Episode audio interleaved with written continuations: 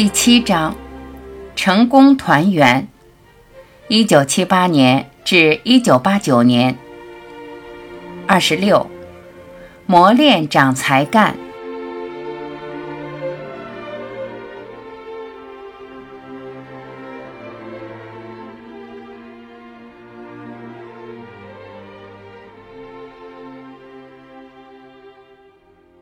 子女在父母的翅膀下，虽然没有危险，却是不易长大的。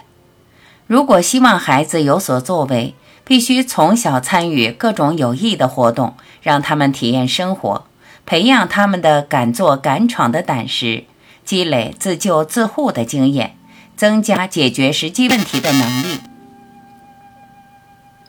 盖世夫人说。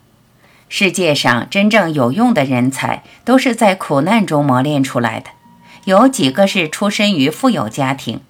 如果有的话，他的父母必定没有娇生惯养，一定受过苦难，是在磨练中成长的。常说古今英雄多磨难，近代史上有许多杰出人物，如果对他们的出身研究一番，就可一目了然。林肯当过美国总统，政绩卓著。他原是一位幼年住过小木屋的孩子，穷苦家庭出身。由于他从小就体验到民众的疾苦，才有解放黑奴的同情心、责任感。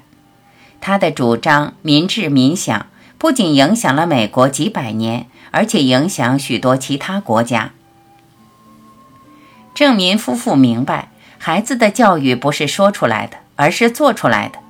教育子女要创造各种环境，让孩子去体验生活，接受磨练，增长才干。生活早自立，处事能自立。幼童学跑不免跌倒，可以在摔跤中学会走路。我们做父母的职责是牵着孩子的手，引导他们走路，然后再慢慢放手。父母不应背着他们走路。更不能代替他们走路。孩子的事是孩子的，不能包办代替。没有自己的体验，能学会走路吗？终有一天，孩子走向社会，他们要独立面对人生，独立解决问题。如果没有这方面的锻炼，他们便会手足无措，到那时候悔之晚矣。有的父母爱孩子，总是恨不得包办一切。自认为帮他们越多越久越好，杨家却不是如此。他们认定不当孩子的奴隶，让孩子独立。园丁以汗水浇灌出来的花果，迟早会送到市场去让别人享受。孩子成长是一个社会化的过程，离不开实践，必须让他们在实践中演练。父母总不能跟他一辈子。爱孩子就要从小开始，让他们独立照顾自己，给予做事的机会，培养他们敢做敢闯的胆识，积累自救自护的经验，训练他们的自立能力。子女在父母的翅膀下虽然没有危险，却是永远长不大的。如果希望孩子长大后能有所作为，必须从小放一放手，让他们体验生活。证明孩子的衣食住行很小就能自理，早学习可以促进脑子的发育，早办事也可以增添智慧。为了使孩子心灵手巧，大女儿一鸣五六岁时，郑民出门坐车就让她去买票。她小小的个子连柜台都够不到，只好踮着脚尖与售票员打交道。一位朋友从台湾南方来探望杨家。一番畅谈不觉，时间已过。郑民要去金山电台值班，佩兰病房有事，他们就派一鸣远送客人。那时一鸣才六岁，陪着客人搭乘公共汽车，到了火车站，替伯伯买好车票，还送他上车呢。选了靠窗户的座位，帮他放好行李，等火车快开动了才离开。几天后。朋友自南方写信来，对一鸣大加称赞。他写道：“当时我听到你们的安排，说让一鸣送行，我几乎要笑出来。让一个小学一年级的女孩去送一个成年人上火车，到底是要她照顾我，还是要我照顾她呢？”一路上我不闻不问，冷眼旁观，倒要看他如何送我。没有想到他竟做得比大人还周到。老弟，你这女儿真是前途无量啊！全家迁到了巴西圣保罗后，郑民又到海西菲去做生意。佩兰和孩子们都留在盛世。一鸣十一岁那年，利用假期想到海西菲探望父亲。由于路途遥远，人生地不熟，一个幼女长途跋涉，爸爸不放心，没有答应女儿的要求。他在失望之余，画了一只大耳朵狗，坐在那里流眼泪，想念爸爸。郑民看到了他寄来的那幅画，感动万分，知道女儿思父心切。想着，木受绳则直，金就立则立，让他锻炼一下吧，就没有再反对。一天，郑民下班回到住处，竟然发现女儿在客厅里。他一个人从巴西盛世出发，坐公共汽车走了三天三夜，来到此地。郑民怎么不惊喜的热泪盈眶呢？一九七一年，一鸣还是个少女，十六岁中学毕业。选择去美国打工求学之路，获得美国威斯康辛大学奖学金，攻读小儿内科。千里迢迢到异国求学，他竟毫无惧色，还提前两周出发到纽约探望阿姨。他在学校里一面读书一面打工，用三年的时间完成四年的大学课程。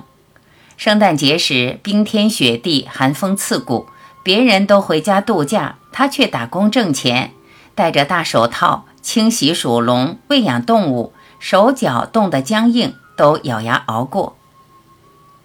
暑假是炎热的夏季，烈日当空，做工挣学费，不肯喝一瓶汽水。他在美国读书多年，不曾花费过家里的钱，还结余下三四千美元，给弟弟买了不少书，并自己单独回国，到大陆老家寻根。探望祖母及外祖母，每天把老人家逗得笑口常开。祖母后来经常夸他，口口声声地说：“将来到了巴西，非与一鸣在一起常住不可。”他的努力拼搏、好学上进的精神，为弟妹树立了良好的榜样。节俭若成习，美德有根基。其余三个孩子也和姐姐一样，从小养成节俭的美德。古语讲：“玉不琢不成器，人不学不知义。”在父母的教育下，次女话语很小时就有忍让的美德。杨家向来节俭，孩子形成习惯，家里买来了好吃好喝的食品，话语具有让人之心，总是拿最少的一份。有的家长出手大方，允许孩子乱花钱，养成子女好吃零食的习惯。杨家不是这样，怕孩子养成坏习惯，平时很少给孩子零花钱。当华宇六岁时，定一五岁，两人同读一年级，同来同往，他就知道照顾弟弟。有一天，姐弟二人买了两根冰棍儿，丁一飞快地吃完自己的。两只眼睛又瞪着姐姐，话语见了，悄悄地对弟弟说：“眼睛不要盯着别人，尤其在人家吃东西的时候。妈妈说那样子不好看。”说完，他就把自己还没舍得吃的那根冰棍儿也给了弟弟。当时他仅有六岁，用智慧来教育弟弟也很高明。孔融四岁让梨，成为圣贤。话语虽然已经六岁。也算蛮懂得忍让之道了。当华语八岁时，美国电影《飘》来台放映，引起轰动，班上的师生都看过了，回来以后称赞不已。两个女儿相约共同去看电影，全票台币两元。他俩没超过十二岁，所以需要买两个半票，就带两元去。因片子太长，分上下两场演出，结果票价也就高一倍。两个孩子商议各看半场，姐姐看上半场，妹妹看下半场。话语等到上半场演完以后，一鸣讲得津津有味，兴趣甚浓。于是话语提议自己不看，让姐姐看完，回到家讲给他听。那么幼小的孩子竟能如此礼让，真是难得。穷人的孩子早当家，二女儿华语最具爱心，自幼被称为小管家，有时代替妈妈照顾弟弟，连父母的冷热饮食她都关怀备至。家中的零碎物品忘记了位置，只要找她帮助，就能顺利找出，可见她对家里的事多么关心。在海西飞读美国学校时，华语才十岁。一天放学回家。小儿北恒向妈妈建议买支冰棍儿给二姐吃，并声明只买一根便可以了。佩兰一听就知道其中有故事，后经追问才知路途较远，天气炎热，他们在路上想买个冰棍儿吃，因为口袋里钱不够，结果只买两根，分给两个弟弟。弟弟所以心中不安，希望能补偿给小姐姐那一份。这些虽是芝麻粒般的小事，却体现了孩子的优良品质。身为穷爸爸的郑民很受感动，终身难忘。幼小年龄的话语这样忍让，竟能如此体谅弟弟，早早养成礼让的美德。俗话说：“越闲越懒，越吃越馋。”也就是说，长期不劳动会养成懒惰的习惯，经常吃好东西会形成嘴馋的毛病。艰苦的生活也有好处，能使孩子养成勤俭的习惯，因为节俭是一切美德形成的基础。早在春秋时期，《左传》中就有“俭，德之共也；奢，恶之大也。”自古圣贤多贫贱。宋代司马温公一针见血地指出：“俭则寡欲。”一个人有了节俭的美德，将不会追求奢侈的个人欲望。他将量入为出，谨慎花费，安于恬淡朴实。担任公职或处理任何大众事务时，必然会勇于维护正义。劳动多锻炼，遇事能苦干。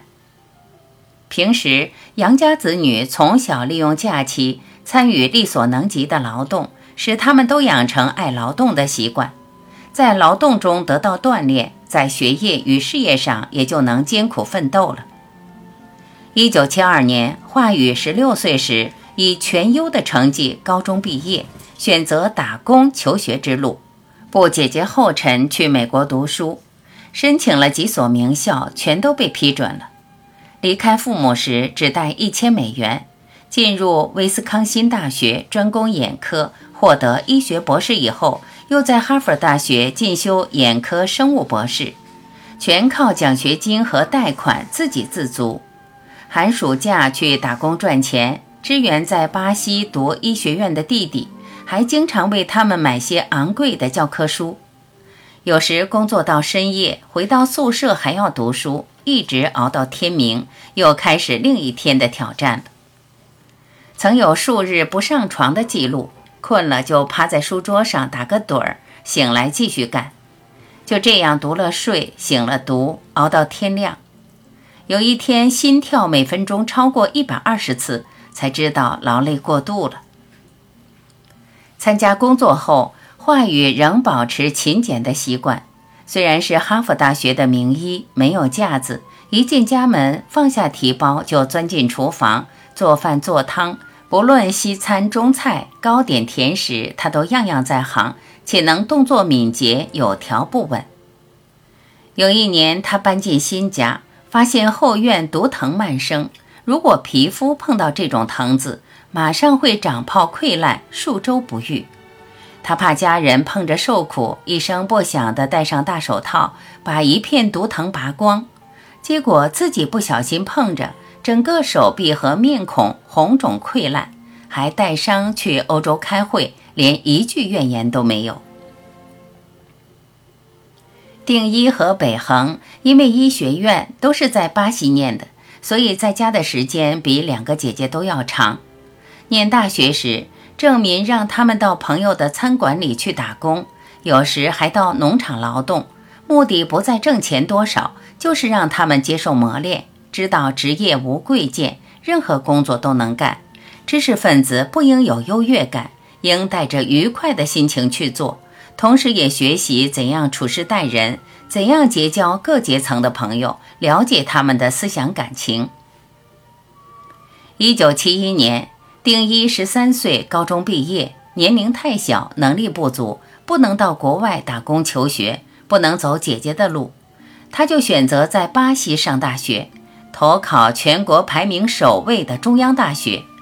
报名时，因为年龄太小，学校还曾开会讨论。后来，一位教授说：“念大学既然没有最高年龄限制，为什么规定最低年龄呢？”获得一致通过，校方才准许他报名。丁一因为高中念的美国学校，其教材内容与巴西的高中大有出入，准备时间仓促，他在一个月内把当地高中三年的课本迅速浏览一遍，就进考场。当时全家还住在海西飞市，他考满分已习惯了，考完以后垂头丧气，说考得奇糟无比。连看榜的勇气都没有，也不让父母去看。后来一位朋友打来电话，恭喜他们，说杨定一不但考取了，而且还是全巴西会考第一名呢。定一惊奇，硬是不肯相信，说他一定搞错了。结果又麻烦人家再去看一次，结果的确是如此。巴西举国轰动，这则消息电视、报刊等报道多次。四个孩子比较起来，定一的读书能力最强，记忆力最好。在大学时，英语比赛全校第一，这倒不为奇，因为中学他读的就是美国学校。而葡文、数学、统计等科比赛，他也都得第一名。几年中获得了很多奖品和奖状。他在八大专攻内科，取得医学博士。他说：“我不是天才儿童。”只是父亲一直在背后推着我们，不得不前进。北恒比哥哥小两岁，是全家最贪玩的一个。他对绘画颇有兴趣，五岁时画了只老虎，惟妙惟肖，被巴西儿童周刊登载。可惜没有继续深造。他的成绩没有哥哥出色，但是性格敦厚善良，敬老尊长，善解人意。每个亲朋都赞不绝口。一九七六年，他与哥哥一样考入巴西利亚大学，专攻泌尿外科，以优异成绩按时毕业。心软一时松，后来悟一生。对于羊的磨练之法，有一位巴西朋友不认同。他是生物学专家，出身农民，吃苦耐劳，天资聪明，尤其在语言方面非常出色。能在三个月内通晓一种外语，他洞悉事理，言谈高雅，是千万人中少有的奇才，同时也是一位尽责尽职的好教授。很多朋友都喜欢接近他，因为能从他的谈话中得到许多宝贵的知识。他对幼儿早期发育、儿童心理学下过一番功夫，他对事物的分析头头是道，令人信服。但教子方法却与杨家有所不同。有一次，他的孩子打破人家的头，那孩子哭着找来，他好好的安慰被打的孩子，然后却对自己的子女说：“亲爱的孩子，我知道你是对的，也受了很大委屈，你是最乖的，不过不应该打伤别人呀。”那个儿子三岁时，有一天忽然高烧，面颊通红，呼吸急促。爸爸急得像热锅上的蚂蚁，心烦意乱，自言自语：“孩子不肯打针，我该怎么办？难道强迫不成？”亲眼看着孩子在痛苦中挣扎，打不了针，郑民在旁边毫不犹豫地说：“老兄，你应该强迫执行。”他说：“那不是太霸道了吗？孩子病成那样，那位老兄还不强制，还要尊重儿童的意见。”老杨实在不敢苟同，在教育孩子上，老杨反对这种自由主义之风。二十多年过去了，这位朋友的儿子已长大，魁梧英俊，一表人才，天资也高，但是却在各种升学考试中一再败北，失去深造的机会，又因为没有谋生技能，工作无着落，经济困难。郑民想帮助他们，曾鼓励这位已经长大的孩子，希望他能继续读几年书。没有想到的是，他竟气愤地说：“现在我已有了妻子和儿女，家中一切都需要钱，哪能专心读书呢？小时候老师曾劝我用功，但爸爸怕我累坏了，至今已经没有机会了。”郑民还有一位朋友，他们夫妇都是苦学有成。在大学里担任院长和系主任的工作，因为自己曾受过苦难，所以决心不让孩子再过同样的生活。他们对孩子的爱护无微不至，有过多的爱，视他们为全家生活的核心，吃穿用都讲究高贵，自己尽量克勤克俭，却让孩子享受优越生活。有一天，他家来了客人。这位客人谈起培养孩子，要做到读千古美文，做现代君子。客人曾用此法教导自己的孩子，觉得效果不错，得到大家的赞同，都认为很有道理。为了帮助朋友，客人极为诚恳地向这对夫妇说：“我愿在此停留五十天，用我的办法来教育你的孩子，让他们背诵一些好文章。”必定终生受用不尽。孩子们听了，觉得有道理，也欣然接受。但到第七天，他们的父母看到孩子读得辛苦，唯恐累坏孩子，要求停下来。结果半途而废，孩子没学好，在学业上一再受挫，工作也非常失意。这类实例太多，举不胜举。任何事物都有两面性。科学的进步带给人类诸多的幸福，但同时也为人类带来新的问题。如果你能有远见，就该利用孩子的幼年时期，让他好好的努力学习，来适应更高水平的要求。否则，你的子女连个最低薪水的职务都难找到，这就被关在幸福大门之外了。那样多么悲惨啊！那时再懊恼后悔也就晚了。如何防患于未然呢？郑民想到中国的传统办法，教子婴孩循循善诱，多多磨练，达到德才兼备，他们才能真正受益。庭院里养不出千里马，花盆里种不出万年松。使孩子成熟的条件是磨练的经历，而不是年龄岁月。使子女面对复杂的社会，从小受些苦，经受各种锻炼，可以使他们加快成长。孟子说：“天将降大任于斯人也，必先苦其心志，劳其筋骨，方能整民众于水火之中。平静的湖面练不出精悍的水手，安逸的生活养不出时代的伟人。